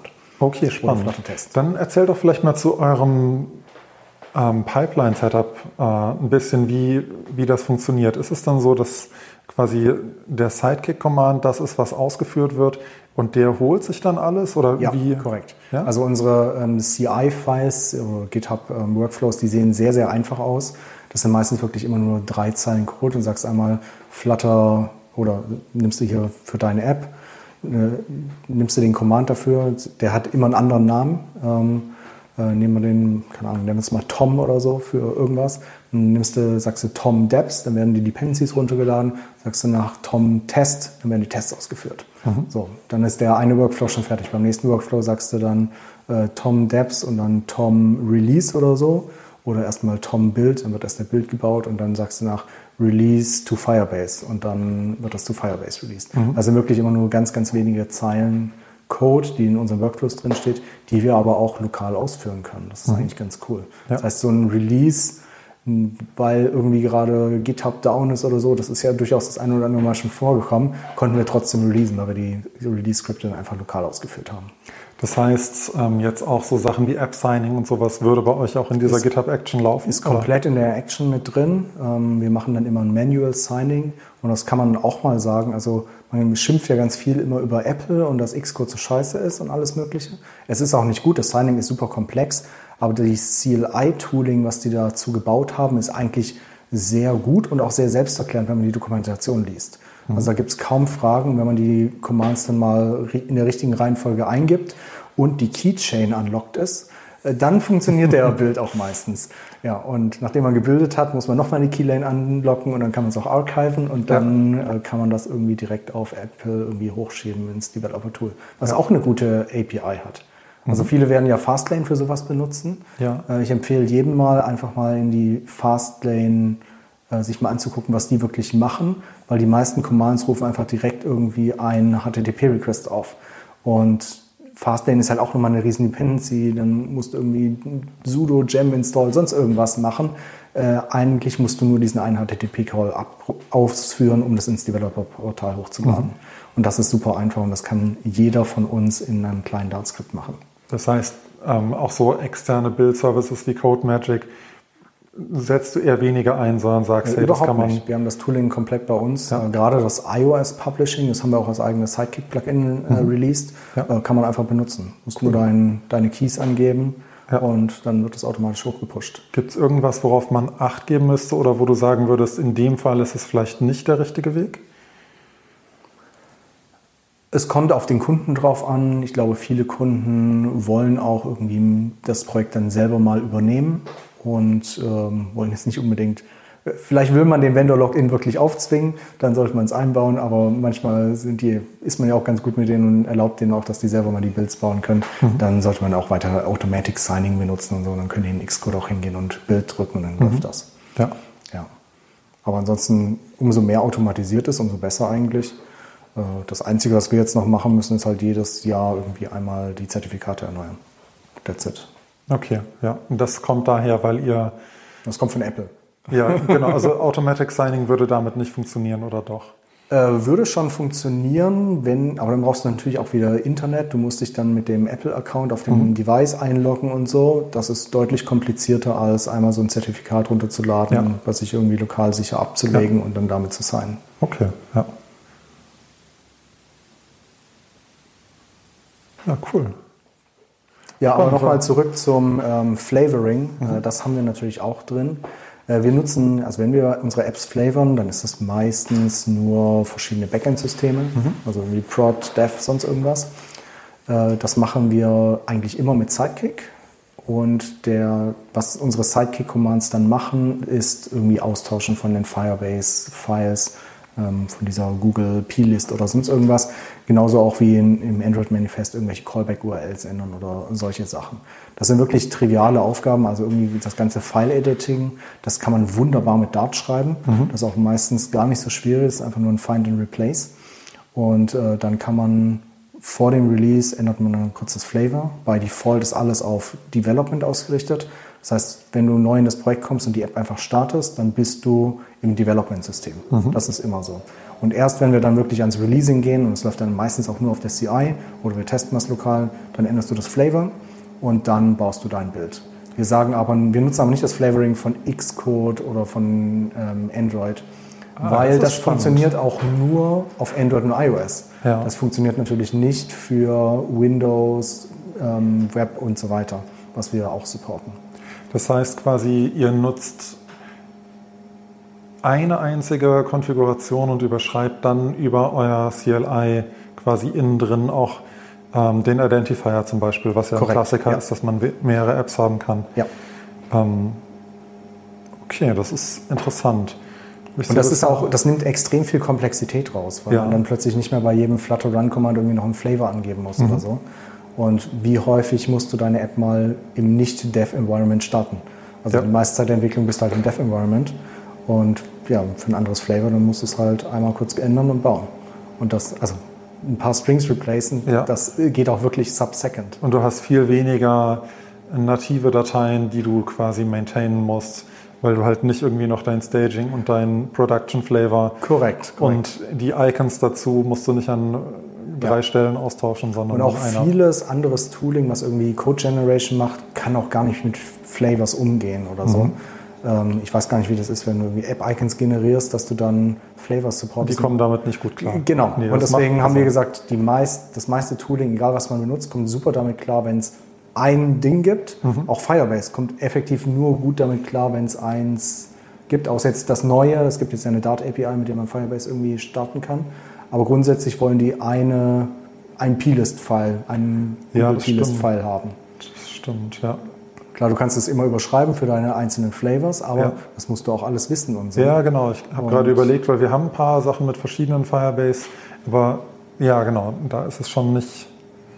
Ja. Und du hast auch das weitere Vorteil dadurch, dass wir dann Sachen wirklich überschreiben und nicht mehrere von diesen Konfigurationsdateien in unserer App haben, besteht auch überhaupt nicht die Gefahr, dass die aus Versehen mitgeschippt werden. Ja. Also wir leaken auf gar keinen Fall irgendwelche Testsysteme, Daten, Credentials oder Konfigurationsdateien, sondern wirklich nur das, was auch wirklich für ein Bild gebraucht wird. Und wie ist das beim äh, Committen? Also sind die dann sind die Dateien von gitignore ausgeschlossen? Nee, das oder? sind wirklich Local Changes. Also falls du das Flavor änderst auf Production Flavor, dann würdest du auch die Local Changes bei dir sehen. Okay. Ähm, aber du kannst dann auch wieder sagen, ich möchte wieder auf Dev zurückgehen und unsere Skripts sind so geschrieben, dass sie das auch eigentlich können. Okay, und das heißt, also als Entwickler würdest du quasi aufpassen müssen, dass du nicht versehentlich ja, dann ja. uh, Production pushst. Aber da können wir einen bestimmten Hook schreiben, der das überprüft, ja. dass da keine Changes drin sind. Habt ihr einen Git-Skript, was quasi uh, Git Nicht mehr, mhm. nicht mehr. Ähm, also wir, nee, wir hatten mal Hooks benutzt, mhm. tatsächlich. Da hatten wir auch einen Sidekick-Command, der geguckt hat, dass bei jedem Entwickler auch die Hooks installiert sind. Das geht ja sonst nicht so mhm. einfach. Äh, haben wir immer inzwischen rausgeschmissen, weil die ganzen Checks nur noch auf der CI durchlaufen. Also wir hatten zum Beispiel immer Analysis geguckt und Formatting geschaut. Aber Analysis hat dann irgendwann den Entwicklern einfach zu lange gedauert. Mhm. Also du wirst nicht jeden, bei jedem Commit irgendwie fünf bis zehn Sekunden warten, nur dass Analysis durchgelaufen ist. Und selbst wenn es falsch ist, es wird ja immer noch auf der CI gecheckt. Es war total egal. Ja. Wir haben es jetzt rausgeschmissen, jetzt sind die ganzen Checks nur noch auf der CI. Ja, bin ich auch irgendwann, also ganz zu Beginn habe ich äh, Git Commit Hooks drin gehabt oder ja Pre-Commit oder Pre-Push Hooks und fand das auch irgendwann so clunky, weil man, also, dass man es dann doch lieber auf der CI laufen lässt. Hm. Ja. Jetzt habe ich gerade meinen Gedankengang verloren. das passiert mir manchmal. Ähm, ah ja, genau. Ich habe mich gerade gefragt, wenn du es aber in der IDE quasi, die IDE hat ja kontinuierlich den äh, Language Server laufen. Ja theoretisch, wenn ihr eine gemeinsame IDE-Entscheidung getroffen haben solltet, könnte man sich ja auch dafür entscheiden, einen Sidekick-Plugin für jene IDE zu schreiben und dann aus der IDE raus zu committen, sofern man das dann machen möchte. Das kann man bestimmt machen. Ähm, also, ich freue mich auf dein Plugin dafür. Mal schauen. Äh, die andere Entscheidung ist natürlich, äh, ob wir auf der gleichen IDE sind. Sind wir aktuell nicht. Also wir haben äh, zwei Kollegen, die VS Code nutzen, der Rest ist Team IntelliJ. Ja. Ähm, das wird so schnell nicht passieren, dass wir alle irgendwie auf dem einen oder dem anderen sind. Ja, okay. Interessant, ob man irgendwie an den Language Server sich dran hängen kann, wenn der gerade am Laufen ist. Weil dann müsste man ja nicht, also der läuft ja meistens schon, wenn man als das Entwickler stimmt, ist. Ja. Ist doch irgendwie blöd, dass man dann nochmal die 30 Sekunden das laufen lässt. Also der postet seine URL, wo du mit WebSocket kommunizieren kannst, wenn du ihn startest. Ja. Ich glaube, das weiß aber nur IntelliJ, was das ist. Und der Port dürfte random sein. Ich glaube, da kommst du nicht hm. dran. Genauso bei VS Code natürlich. Ja. Vielleicht gibt es aber in VS Code irgendeine Einstellung, dass du sagen kannst, nimm immer diesen Port oder so, und dann kannst du dich da connecten. Das ja, es wäre schon irgendwie interessant, mal zu gucken, ob man da dran kommt. Oder ob man Bestimmt. auch an den Prozess sich irgendwie an, dranhängen kann. Also wenn, dann muss es über die WebSocket-Verbindung passieren. Muss halt nur den Port finden. Ja. Weil das sollte eigentlich gar nicht so komplex sein. Kann man, vielleicht machen wir da mal einen Hackathon über ein Wochenende, oder? Ja, sehr gerne. Das äh, würde mich interessieren, ja. Okay. Ähm, du hast ja noch so ein paar andere interessante Themen mitgebracht. Wollen wir mal Richtung State Management abbiegen? Oh, klasse. Und ja. äh, weil ich finde, State Management ist im Thema Architektur oder App-Struktur so das irrelevanteste Thema, was man haben kann. Ja. Und äh, genau. Ich glaube, wir haben uns länger mal über Inherited Widget unterhalten mhm. und äh, dass doch vieles eigentlich mit den Bordmitteln von Flutter schon geht. Äh, korrekt, ja. Und das äh, da bin ich immer noch ein großer Fan davon. Zum Beispiel bei uns im Wildish SDK versuchen wir natürlich gar keine Dependencies zu haben. Jede Dependency kann irgendwie kaputt gehen, selbst wenn sowas wie Provider oder Riverpod ist. Gerade Riverpod ist ja doch noch relativ jung und ähm, iteriert noch viel. Das wollen wir natürlich vermeiden, dass wir da die ganze Zeit updaten müssen. Deswegen haben wir uns dazu entschieden, komplett nur auf Inherited Widgets zu gehen, beziehungsweise Inherited Model. Mhm. Und das funktioniert erstaunlich gut. Also es ist effektiv das gleiche wie Provider, nur anstatt Provider musst du dir 20 Zeilen Boilerplate-Code schreiben. Aber so viele Provider hat man gar nicht und diese 20 Zeilen, die schreibt dir Copilot inzwischen auch automatisch und dann hast du einfach die Dependency nicht mehr drin. Ja. Also das kann man komplett machen und man verliert eigentlich überhaupt nichts. Also im Vergleich zu Package Provider. Das heißt, ähm, wenn man ein eigenes Package schreibt, könnte man damit quasi einfach die Dependency auf Provider ersetzen, weil es halt wirklich Absolut. 20 Zeilen ja, höchstens pro sind. Pro Provider sind das 20 Zeilen Code, die du dann ein Inherited Model schreiben musst, vielleicht noch eine Extension Function, dass du schnell darauf zugreifen mhm. kannst. Mhm. Aber das war es auch schon. Und ich glaube, also Packages, die selber Provider oder Riverpod als Dependency haben, würde ich ungern bei mir reinnehmen. Ja. Also das hat eigentlich nichts in einem Package zu suchen. Ja, das geht mir auch so. Kurze Zeit hatte CustomLint Provider, nicht Provider, Riverpod als Dependency. Das kann ich mir aber durchaus vorstellen, weil ähm, das einfach intern benutzt wurde. Ja, ähm, es ist wieder raus. Also es, okay. ähm, Riverpod als Dependency ist aus Custom Lint wieder raus. Ähm, deswegen glaube ich, ist es jetzt auch valider auf Custom Lint mal zu setzen, auch wenn es sehr anstrengend ist, da Lints ja. zu schreiben. Ähm, aber die, dadurch, dass die Dependency raus ist und wie du schon sagtest, Riverpod ist noch sehr im Entwicklungszustand. Also es ist ja. natürlich stable immer in der aktuellen Version, aber es kann auch sein, dass die aktuelle Version Stable für Flutter Master ist. Genau. Und nicht für Flutter Stable. So. Ähm, das ist schon spannend. Äh, ja. Aber das ist allgemein so eine Schwäche von Dart tatsächlich, dass wenn du eine Dependency zu deinem SDK hinzufügst, selbst wenn du sie nur intern benutzt, ist sie halt trotzdem shared mit deinem ganzen Customer ja. und kann zu Konflikten führen. Hast du Empfehlungen für Konfliktmanagement? Keine Dependencies. Das ist natürlich äh, ansonsten das Schönste. also ich kann es nur äh, Library Authors empfehlen. Man kann auch so eine also wenn ich jetzt Riverpod im Wiredash benutzen wollen würde, würde ich das wahrscheinlich einfach forken. Da heißt es nicht mehr Riverpod, sondern heißt es Wiredash Riverpod. Mhm. Und dann hat nie wieder jemand einen Konflikt damit. Das ist nicht Teil meiner Public API. Ich muss sowieso nicht darauf achten, dass es irgendwie ein Breaking Change ist. Alle sind happy. Mhm. Würde ich sowas empfehlen, wenn das wirklich ein Problem ist, was häufiger vorkommt. Ja, das heißt, damit löst man von vornherein auf, dass ähm, es Versionskonflikte gibt. Absolut. Einfach, weil ja. man das zu sich selbst reinzieht. Das genau. finde ich ein smarter Weg, ja. Und äh, die meisten äh, Bibliotheken erlauben das ja auch von der Lizenz. Also ähm, genau. Das ist ja eben ja, mit drin. Das meiste ist ja irgendwie Open Source MIT oder so und dann ja. Ja, kann man das einfach forken. Und in dem Fall ist es ja, selbst wenn es irgendeine andere Lizenz ist, nur weil du den Namen änderst, um Konflikte zu vermeiden, ich glaube, das violated keine eigene Lizenz. Mhm. Du willst es ja nicht irgendwie groß weiter verbreiten. Genau, du lädst es ja auch nicht auf Pub wieder hoch und genau. sagst, es ist jetzt dein. Das würde ich eventuell sogar machen. Ja? Ja, weil ansonsten, doch, das würde ich glaube ich machen. Du würdest dann quasi Wiredash Riverport hochladen. Genau. Ähm, ja. Damit klar ersichtlich ist, dass es Riverpod als Dependency hat? Oder was wäre da dein Gedanke dazu? Äh, dass es leichter zum Runterladen ist. Wenn ich, ich weiß gar nicht, ob ich was publishen kann, wenn ich eine Git-Dependency angebe. Oh, das weiß ich auch. Ich nicht. glaube, das geht nämlich nicht. Okay. Deswegen, du müsstest es publishen. Oder du könntest es quasi direkt äh, mit reinziehen in das Package äh, das, das habe ich also. tatsächlich gemacht, zum Beispiel bei meiner Spot Library. Ähm, es gibt ein neues Package, das heißt Checks vom Google-Team, mit dem man besser Assertions prüfen kann. Äh, ist noch ziemlich early, ähm, mhm. würde ich auch noch keinem empfehlen zu benutzen. Aber ich ship das schon als Teil meines äh, SDKs für Spot, weil es genau das Problem löst, was ich da eben hatte. Mhm. Und es ist auch wirklich Teil der Public API. Ja. Ähm, und da habe ich weil die das natürlich gegen den Master gebaut haben und ich natürlich auch ältere Dart-Versionen supporten wollte, habe ich das einfach copy-pasted und dann irgendwie die Class-Modifier, die sie jetzt neu hinzugefügt hatten, wieder entfernt mhm. und dann einfach weiter benutzt. Okay. Und erst als ich dann selber auf Dart 3 upgraden musste, auch noch aus anderen Gründen, ähm, dann habe ich dann wieder die richtige ähm, Checks-Dependency genommen. Okay, ja, spannend. Das heißt, ja, also im Zweifel dann kopieren oder forken. Ja. Ähm, dann hat man die Dependency raus, ja. Okay, aber wir waren gerade bei State Management. Ähm, es gibt ja viele, viele verschiedene Ansätze, State Management zu betreiben.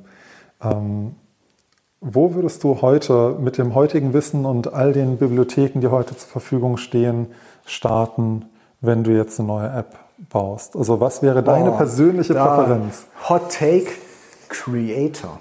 Creator. Ja. Da habe ich noch nicht von Das gehört. hast du noch nie gehört. Äh, Creator ist quasi ein Riverpod, aber ein bisschen vereinfacht. Mhm. es hat mir sehr gut gefallen, die API.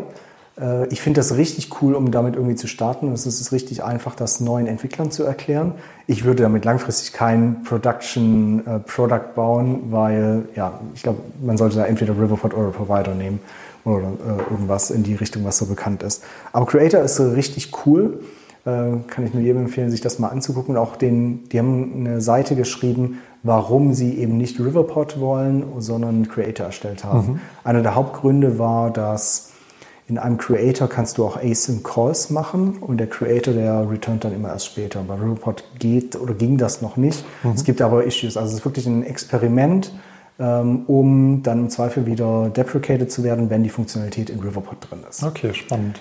Ja, und fand ich, fand ich ganz nett und das habe ich tatsächlich letztens bei einem kleinen Projekt auch mal eingesetzt. Äh, ja. Hat sich super angefühlt. Also cool. von der ganzen Developer Experience finde ich es ein bisschen einfacher zu benutzen als Riverpod. Ja. Ansonsten, ich bin absolut Team Provider. Mir hilft dieses Widget-Tree-Modell mental sehr weiter. Also für mhm. mich ist es sehr, sehr leicht verständlich. Ich arbeite allgemein sehr gerne mit dem Widget-Tree.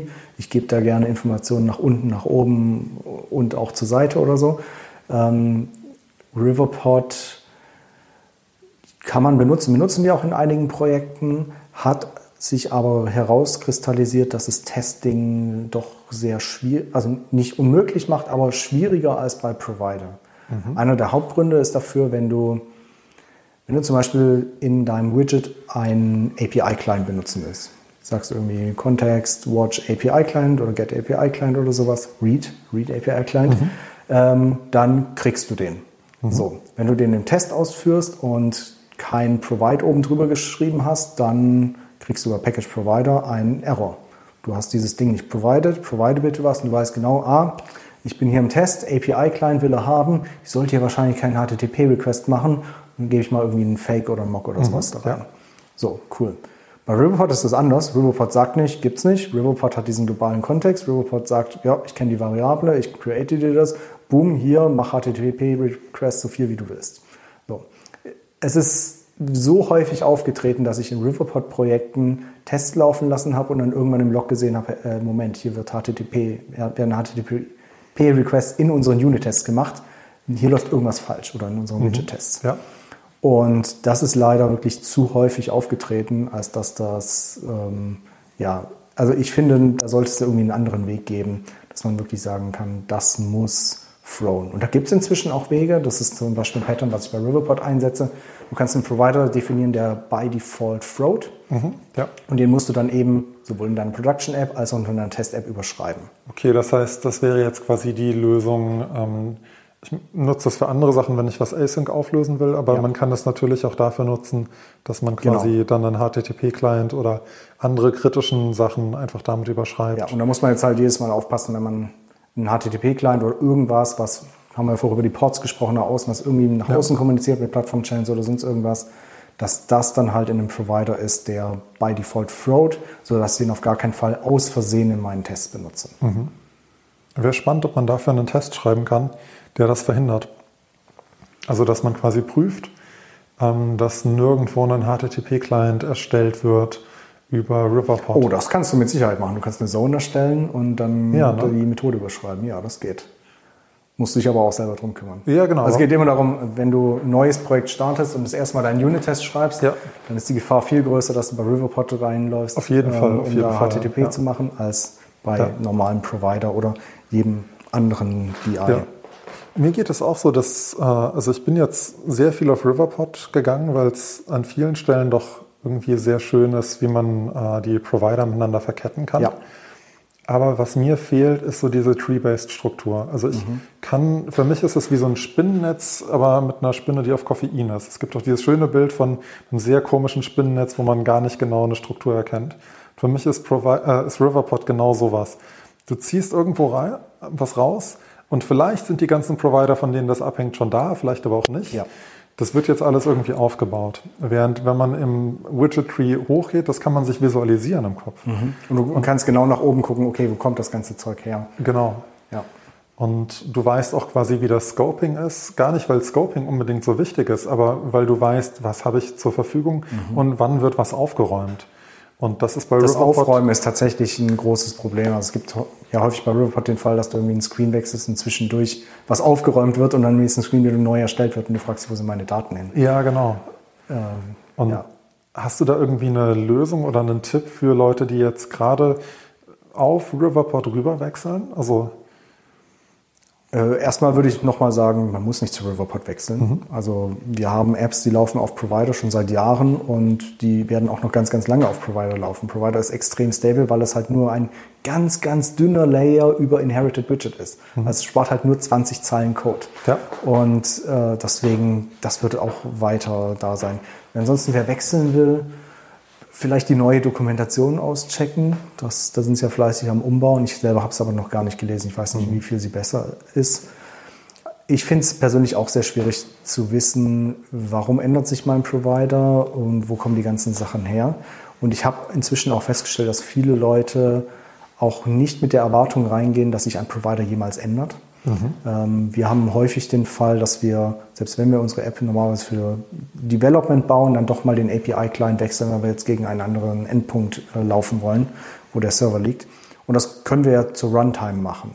Da muss man allerdings aufpassen, dass überall, wo dieser API-Client benutzt wird, egal in welchem Block oder sonst irgendwas, dass er da auch ausgetauscht wird, im Zweifel dieser Block auch neu gestartet wird. Mhm. Ja. Das passiert eigentlich nicht. Ja. Also die, da wird nicht darauf geachtet, dass das auch wirklich passiert. Man muss da explizit dann auf den ähm, Provider listenen, der diesen Client austauscht und den dann neu injecten und irgendwie solche mhm. Sachen machen. Das passiert nicht. Das ist aber ein bisschen einfacher bei zum Beispiel Package Provider. Es gibt den Proxy Provider, der das automatisch macht. Du sagst ihm nur die Dependencies, worauf er dependet und der baut das jedes Mal neu. Wenn da was, ja. Okay. Genau, wenn sich da was ändert. Du verlierst natürlich den State, ja. ja. wenn du das nicht handelst, aber das ist ja in vielen Fällen auch okay. Mhm. Ähm, ist halt, die, die Defaults machen so ein bisschen aus. Mhm. Und der Default bei Riverport ist häufig, ja, dann geht es halt nicht, wenn du dich nicht drum kümmerst. Und bei Provider ist dann halt, okay, jetzt wird hier halt was hart weggemacht, beziehungsweise irgendwas crasht, irgendwas geht nicht, du musst dich drum kümmern. Aber du weißt, dass du dich drum kümmern musst. Da ja. kann nichts silent irgendwie kaputt gehen. Ähm, wenn du Provider verwendest, was würdest du dann für eine Klasse providen als State quasi? Äh, das kann tatsächlich alles Mögliche sein. Klassisch ist so ein Change Notifier, wenn ich irgendwie Logik für einen einzelnen Screen mhm. oder eine einzelne Komponente habe. Ähm, ich habe aber auch schon ich habe wirklich alles Mögliche provided. Irgendwie ein, zum Beispiel eine Klasse, die Snackbars anzeigen kann. Mhm. Die hat irgendwie eine Reference auf das Scaffold, was gerade angezeigt wird.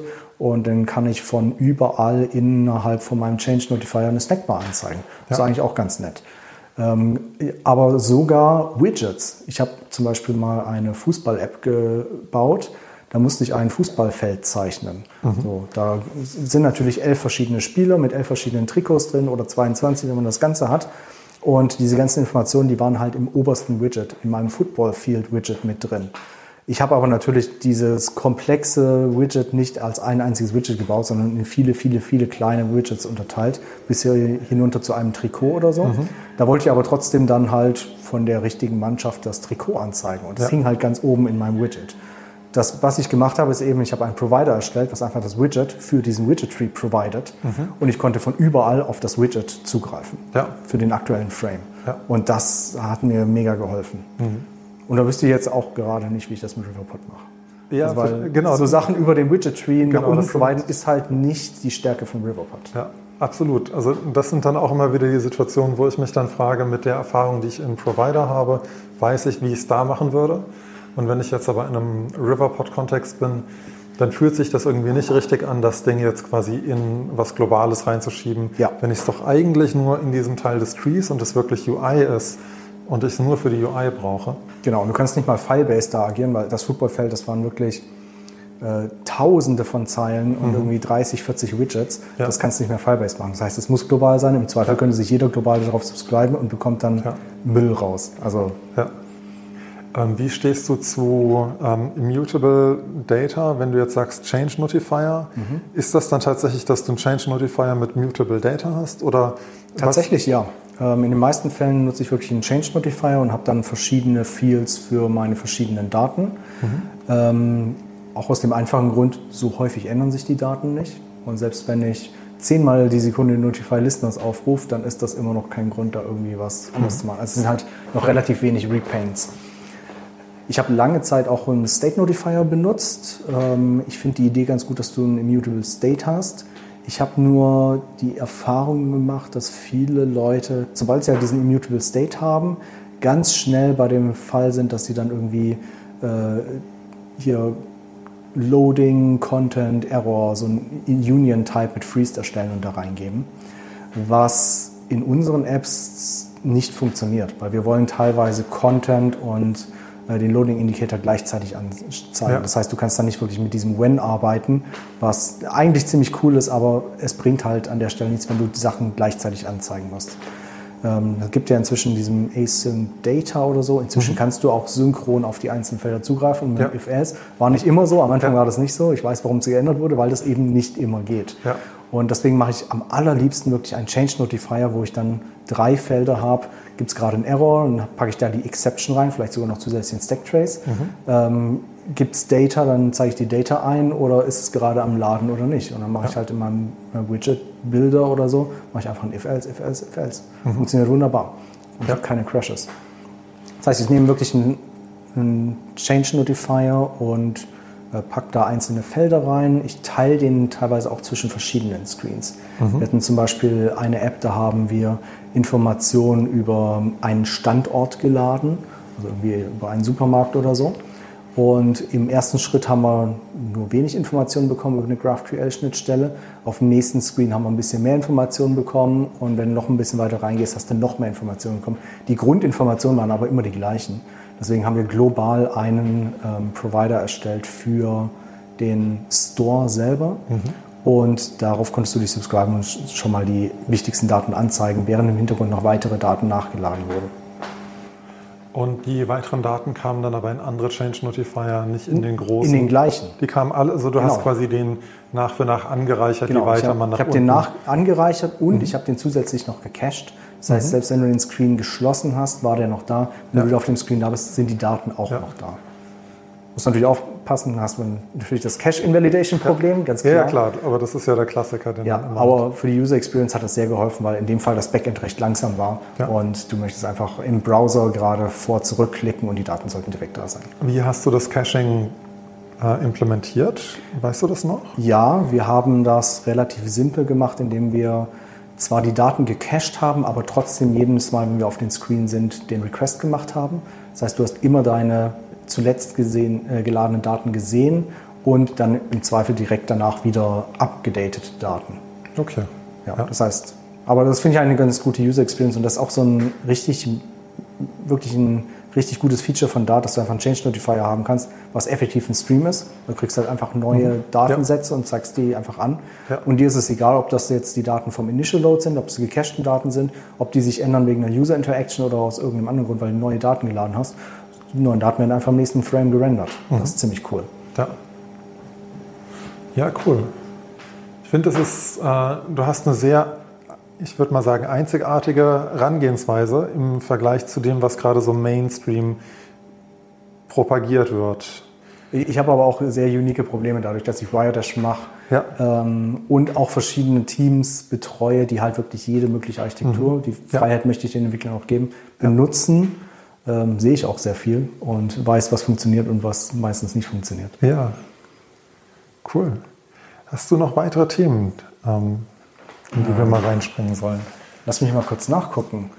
Ähm, ich würde noch ganz gerne über APIs sprechen. Ja, und gerne. zwar haben wir für die meisten Projekte erstellen wir einen eigenen API-Client, ähm, weil die Backend-Teams sitzen nicht bei uns. Also wir sind eine reine Frontend-Agentur. Die Backend-Teams, die machen ihr eigenes Ding und ich habe jetzt mit schon so vielen Backend-Entwicklern zusammengearbeitet, die schicken gerne Breaking Changes und sagen nicht Bescheid.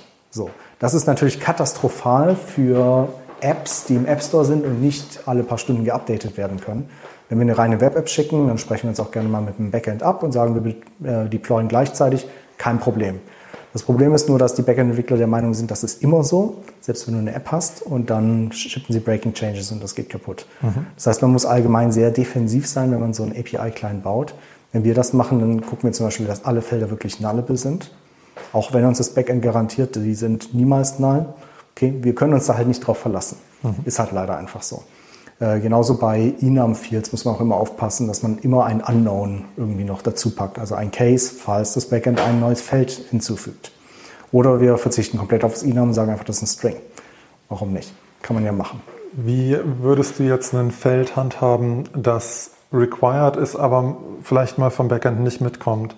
Also was passiert dann, was macht der Client dann? Die Frage ist, ist das für unseren Client required? Mhm. Also wenn ich jetzt zum Beispiel einen Store anzeige und das Backend garantiert mir, der Store hat jedes Mal einen Namen, dann möchte ich alle weiteren Informationen des Stores anzeigen, selbst wenn der Name mal nicht mitkommt. Ja. Also da muss man wirklich einfach gucken, Aber was angenommen, man. Du wirklich. hast eine ID und musst mit der wieder einen Call absetzen. Dann funktioniert der Call einfach nicht oder ich kann vielleicht nicht auf die weitere Seite klicken oder sonst irgendwas. Mhm. Aber würde das dann quasi zu irgendeiner Art von Error State in der App führen oder was wäre quasi das Handling von so Genau, das kann zu dem Error führen, dass ich vielleicht einen Button disable, weil mhm. die Informationen nicht da sind oder dass in den meisten Fällen kann man es wirklich ganz schön eigentlich machen. Man blendet das Feld einfach aus oder so. Ja. Und das ist auch für den Kunden immer klar, hey, äh, das Feld wird nicht angezeigt, sage ich, ja, kommt auch in der Response nicht mit. Mhm. Okay, bin ich erstmal fein raus. Äh, und es ist auch Self-Healing, also wenn das ja. wieder da ist, dann, dann funktioniert es auch plötzlich. Wieder. Und das ist auch einfacher, als wenn die jetzt die App crasht oder vielleicht die Seite sich gar nicht öffnen lässt, weil dann kriege ich nur, äh, die App crasht nicht, schaut mal rein, warum das so ist. Und dann muss ich da irgendwie viel, viel tiefer reingehen. Und würde jetzt der Client dann thrown oder würde der irgendwie ein Failure-Objekt weiter, also der von euch gebaute oder generierte Client, wie teilt der quasi der App mit, hey, das, was ich jetzt gerade bekommen habe, entspricht eigentlich nicht dem Contract, den wir haben? Das würde der gar nicht mitteilen, weil erstmal alles bei ihm null ist. okay. Also es kann erstmal alles null sein. Das heißt, äh, der prüft wahrscheinlich, der Statuscode ist da und kommt da überhaupt ein JSON-Objekt zurück. Wenn eine Liste zurückkommt, Ja. ja, dann ist einfach invalid response. Dann Und das. Datenobjekt, was ihr dann daraus generiert habt, hat das eine Möglichkeit, sich selbst zu validieren, dass es dass quasi die Daten da sind, die du brauchst? Oder? Das würde ich nicht im API-Client sehen, Mhm. ähm, sondern dann später in der Logik, wo ich dann eventuell auf Properties zugreife. Okay, Da das würde ich heißt- da validieren. Also ja, wenn ich irgendeine Berechnung machen muss und einen Kassenzettel berechnen muss, Ja. dann erwarte ich, dass dann Price dran ist, dann würde ich einen Error thrown, hey, hier fehlt der Price oder sowas. Okay, also du würdest quasi die, der Ort, wo gethrowt wird, ist quasi da, wo auf die Daten, wo die Daten Wo- wo verarbeitet Zugriff, werden, genau. nicht wo die Daten initial herkommen. Also Ja. du kannst quasi die App so lange benutzen und die Daten könnten auch komplett unvollständig sein, aber erst sobald die Aktion durchgeführt wird. Ja, also ich kann das Produkt vielleicht weiterhin in meinen Warenkorb hinzufügen, alles cool, aber ich kann am Schluss nicht bestellen, wenn der Preis nicht berechnet werden kann. Ja. Sowas. Okay. Also möglichst ja, immer defensiv bei solchen Sachen arbeiten, das macht einem effektiv das Leben dann doch einfacher. Gleichzeitig musst du dann an vielen Stellen Fehlerbehandlung einbauen, während du es sonst quasi zentral an einer Absolut. Stelle machen könntest. Ja, das stimmt. Ähm, ich denke da ganz häufig mal ans Web zurück. Beim Web hast du, wenn du auf irgendeine weitere Seite lädst, die wirklich server-side gerendert wirst, da gibt es natürlich den einfachen, vor allem, du musst dich nie um Loading States kümmern im Web, das ist cool. Du Ja. siehst einfach den Standard Browser Loading Indikator und der Unterschied zwischen Error und Success ist einfach, entweder du kriegst einen Server-Error, effektiv, das passiert eigentlich nie, sondern du kriegst immer einen 404-Error. Ja. So, und sowas könnte man ja auch bauen. Man könnte ja zumindest mal auf seine Produkt, auf sein Produkt draufgehen, aber dann sagen, ich kann nicht angezeigt werden, weil X fehlt oder so. Mhm. Ja, ja, so einen generischen Error-Screen. Gen- Oder ja was ganz generisches, ähm, Invalid Response. Genau. Ja. Ja. Würde ich auch tatsächlich immer anzeigen, ähm, selbst wenn es sehr technisch ist. Ich glaube, so eine Exception hier und da mal anzeigen, das ist gar nicht so schlecht. Weil viele Error Reports sind tatsächlich einfach Screenshots, die bei uns landen. Ja. Auch wenn sie über Wiredash zum Beispiel gesendet werden. Das sind halt einfach Screenshots. Wenn da eine vernünftige Error Response steht, HTTP-Code äh, 502, dann kommst du damit weiter als einfach Mhm. nur ein Blank Screen. Hat Wiredash einen Kodifizierungswidget, wo man theoretisch, äh, also wenn man nicht will, dass der Nutzer damit behelligt wird mit den technischen Details, dass ihr quasi sowas wie einen äh, Shortcode anzeigt, den ihr dann im Screenshot seht? Uh. Äh, nein, haben wir tatsächlich noch nicht. Das könntest du aber sehr einfach selber bauen. Ich meine, die Exception, die kriegst du selber irgendwo Ja, gecatcht. klar, Ähm, die könntest du zum Beispiel äh, als Metadata hinzufügen. Mhm. Ähm, das heißt, du kriegst die auch wirklich als Plaintext. Du musst dann gar keine Übersetzung machen über irgendeinen Error-Code. Ah, Wiredash würde das quasi auch, könnte Wiredash das fangen? Oder? Äh, wir fangen das aktuell nicht. Das liegt in deiner Verantwortung. Aber du könntest es mitsenden, wenn der User Feedback gibt. ja. Du kannst einfach dazu packen, dann siehst du es in der Konsole. Ja. ja, ich hatte gerade mich gefragt, ob man vielleicht Wiredash äh, in einen Error-Händler, also in den Error-Händler von Dart Ja, wir wollten aber nicht unbedingt die Konkurrenz zu ähm, Crashlytics sein Ja. oder so. Das ist nicht unser Fokus. Mhm. Und ja, ich glaube, wer das haben will, soll Crashlytics einbauen. Wobei ein Screenshot zu einem Crash auch spannend wäre. Äh, das ja. hat Crashlytics ja nicht. Ich glaube nicht, aber da gibt es andere Tools, die können das tatsächlich. Ja, okay, Ja. das wusste ich noch nicht. Ja, mir fällt gerade der Name nicht ein, aber da gibt es auf jeden Fall das eine oder andere. Ich, könnte auch sein, dass die nativ sind. Fall, falls es uns einfällt, kommt es in die Shownotes, falls Definitiv. nicht. nicht ähm, ja. Okay.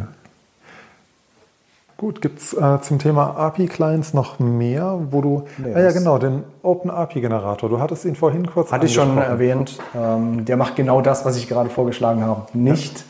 Ähm, ich habe schon sehr viele Swagger-Files bekommen, wo Felder wirklich als required drin standen. Macht auch total Sinn, wenn es vom Backend generiert ist, dann sind die erstmal required. Ähm, das heißt aber nicht, dass das Backend sich da Gedanken gemacht hat, dass die required sind, sondern eben einfach ein Swagger-Doku generiert. Der OpenAPI Generator by Default sagt dann eben auch, die sind required. Wenn es irgendwann nicht mehr ist, crasht der. Genauso bei Enums, wenn ein neues Enum-Feld hinzugefügt wird, crasht das. Äh, muss man explizit angeben, dass man das irgendwie anders haben will. Und ja, also es geht wie, wie gesagt wieder um die Defaults. Ich finde den Default dann nicht gut, dass das eben nicht gehandelt ist. Ähm, das sollte man, also es sollte ja, crash-free sein by Default und ja. man kann das strict machen, wenn man möchte. Und es würde nicht ausreichen, dass man jetzt quasi die ähm, das YAML quasi die Requires rausnimmt. Doch, das kann man machen. Ja. Da hatten wir zum Beispiel auch mal einen äh, Sidekick-Job, äh, der genau mhm. das gemacht hat, als wir ja. OpenAPI äh, benutzt haben, den Generator, hatten wir erstmal die ganzen Required rausgemacht, haben dann noch bei den einen oder anderen Feldern nochmal irgendwie den Datentyp geändert und dann haben wir es generiert. Okay. Aber ja, muss dann wieder Code Ja, natürlich, klar. Wäre spannend, ob man das als Flag irgendwie upstream pushen könnte dass man sich auch nochmal ein weiterer Hackathon für ein weiteres Wochenende zu gucken. Weil eigentlich ist es ja ganz schön, ähm, dass man die Swagger-Files hat. Und ja. eigentlich wäre das ja wünschenswert, dass man nicht mehr selbst was schreiben muss. Äh, das stimmt. Andererseits, wenn wir unseren API-Client jetzt geschrieben haben, wir geben nicht unbedingt eins zu eins die Struktur zurück, wie sie jetzt aus dem JSON vom Server rausfällt. Mhm. Ähm, das kann verschiedenste Gründe haben. Vielleicht ist das Backend in irgendeiner exotischen Sprache geschrieben und kann kein Null oder sowas. Und dann ja. geben sie da irgendwelche anderen Sachen an. Oder die Objekte sind uns zu tief verschachtelt und es macht gar keinen Sinn. Wir brauchen sowieso nur diesen einen Key und dann ja. packen wir das halt nur an unser Objekt hin. Also man ist da ein bisschen flexibler, auch wenn Änderungen passieren. Wenn du deinen API-Client mal definiert hast und der wirklich Objekte zurückgibt und das in deiner ganzen App irgendwie drin ist, dann musst du die App nicht anpassen. Du kannst die meisten mhm. Changes direkt im API-Client machen. Ja. Also für Fullstack-Teams habe ich jetzt mitbekommen, funktioniert das sehr gut.